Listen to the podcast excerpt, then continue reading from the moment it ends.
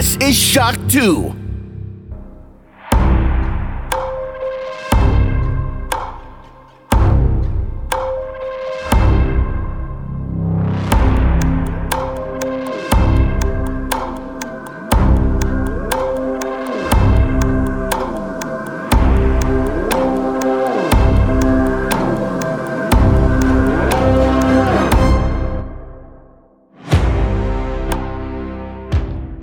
Hallo und willkommen bei einer neuen Folge des Shock 2 Podcast. Exklusiv für unsere Shock 2 Vips war ich diese Woche bei Hans-Peter Glock zu Gast und habe mit ihm über viele, viele Themen geplaudert und auch diskutiert. Zum Beispiel haben wir final geklärt, ob Madame Web der wirklich schlechteste Marvel-Film aller Zeiten ist. Oder wir haben über TV-Serien wie Beasts Like Us aus Österreich, der Gruselsatire auf Amazon Prime geplaudert. Oder Laudermilk auf Netflix. Oder das Brettspiel Der Kampf um die Geld. Videospiele dürfen nicht fehlen, deswegen plaudern wir zum Beispiel über Banishers Ghost of New Eden oder auch über Atlas Fallen und ich wäre nicht beim Hans-Peter zu Gast, wenn ich nicht mit ihm auch über Dinosaurier und Jurassic Park und Jurassic World 4 und neue Figuren und vieles mehr aus der großen Jurassic Park World Bubble plaudern würde.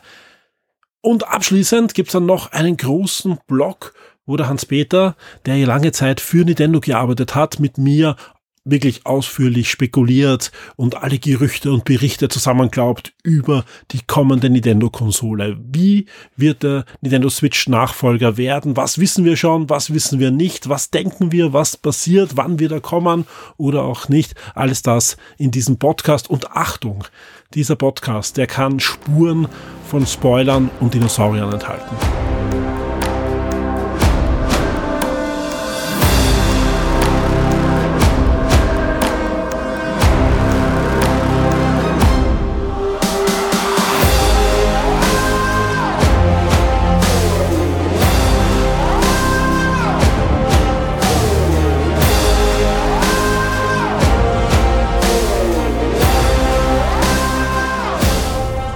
Hallo Hans-Peter. Servus Michi. Vielen Dank, dass ich zu Gast sein darf. Gerne, gerne, du darfst immer kommen. Ja. Also nicht immer, aber meistens. Hin und wieder zumindest, ja. ja. Ähm, wir haben einige spannende Themen für euch herausgesucht. Einige Themen, die der Hans-Peter auch für Shock 2 schon bearbeitet hat. Zum Beispiel stammt von ihm auch das Review zu Madame Web.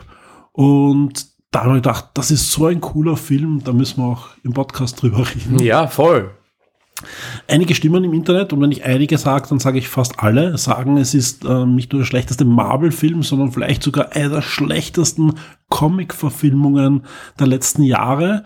Ein US-Kollege, mit dem ich gestern kurz geplaudert hat, gesagt, okay, er hätte nicht gedacht, als er da hineingegangen ist in die Pressevorführung, dass der Film schlechter sein könnte als Catwoman. Ja, aber er unterbietet ihm. Du siehst es vielleicht ein bisschen anders, du siehst es genauso, da werden wir dann drüber reden. Ansonsten reden wir sonst noch über einige spannende neue Fernsehserien, Videospiele und wir werden ganz am Schluss dann auch noch ausschweifend spekulieren über eine kommende neue Nintendo-Konsole. Und deswegen würde ich sagen, ja, gehen wir mal rein und starten mit dem Kinofilm des Jahres. Yeah, Madame Web. War ein toller Film. Ja. Für, für wem? Äh, für, für irgendwen sicher. Äh, ja, für Dakota Johnson, die hat Geld bekommen, die ganzen Schauspielerinnen haben Geld bekommen. Also ich denke, alle, die mitgewirkt haben, können jetzt ein bisschen mehr essen, weil sie Geld haben. Ja. Sonst, ja. Also du hast schon angesprochen, dass er dich, äh, dass er Ähnl Ähnlichkeiten hat mit Catwoman. Man muss dazu sagen, ich mag ja Catwoman. Ich fand den äh, trashig und unterhaltsam. Die Special Effects sehr, sehr wild. Äh, ich glaube, ich war immer der Einzige, der ihn verteidigt hat, auch früher. Aber ja, deshalb würde ich ihn nicht in dieselbe Schublade stecken. Das hat Catwoman nicht verdient. Ja, ich bin, ich wollte ihn nicht hassen. Ich sag's mal so. Ich hasse, ich versuche immer alles gut und, und nett zu behandeln, weil ich finde, Hass ist ein schlechtes Wort und auch eine schlechte Einstellung. Ich bin reingegangen und dachte mir, gib den, dem Ganzen eine Chance. Du weißt ja nichts. Vielleicht gibt's auch eine coole Post-Credit-Scene. Spider-Man-Universum ich weiß noch nicht welches, aber es wird mich vielleicht überraschen und ich werde vielleicht nicht negativ eingestellt rausgehen. Äh, ja, ich bin nicht negativ eingestellt rausgegangen aus dem Film, aber auch nicht positiv eingestellt. Ich bin einfach so mit, ja, hätte ich jetzt was anderes auch machen können. Ich, ich bin mir ziemlich sicher, den Film will eh kaum da draußen jemand sehen. Also wir könnten jetzt nach Herzenslust spoilen. Ja. ja. Werden wir aber trotzdem nicht machen, sondern wir werden das eingeschränkt machen. Aber wir werden natürlich ein paar Sachen erwähnen, aber halt versuchen keine Riesenspoiler. Ja, eigentlich ist es wurscht bei dem Film. Wir ist, können, wir können ja so ein bisschen sagen, worum geht's Ja. und wie ist er. es ist auf alle Fälle ein Film, der in diesem Sony Spider-Verse ähm, angesiedelt ist. Ja, aber in welchem? Ja, in einem der Verses halt, ja. Äh, auf alle Fälle, es ist ein Film, den Sony machen muss, um die Spider-Man-Lizenz nicht zu verlieren. Deswegen gibt es ja auch die Venom-Filme, die sehr erfolgreich sind, das muss man zusagen. Auch egal, ob die jetzt gut oder schlecht sind, ja. Ich finde ja die Venom-Filme noch jetzt nicht sehenswert, aber mit unterhaltsamen Momenten, die, äh, bringen wir es auf den Punkt, ja. Venom lebt davon, dass anscheinend Tom Hardy Spaß hat, den Film zu machen. Ja. Weil anders als bei anderen Filmen aus diesem Umfeld, ja, wo die Schauspieler, glaube ich, so wie du es richtig formuliert hast, da sind, um einkaufen gehen zu können und ihre Miete zu zahlen, hat die anscheinend richtig Spaß und dreht da ja voll ab ja, in den Film. Und was Venom auch hat, ist Diese Episode erscheint exklusiv für alle Shock 2 VIPs.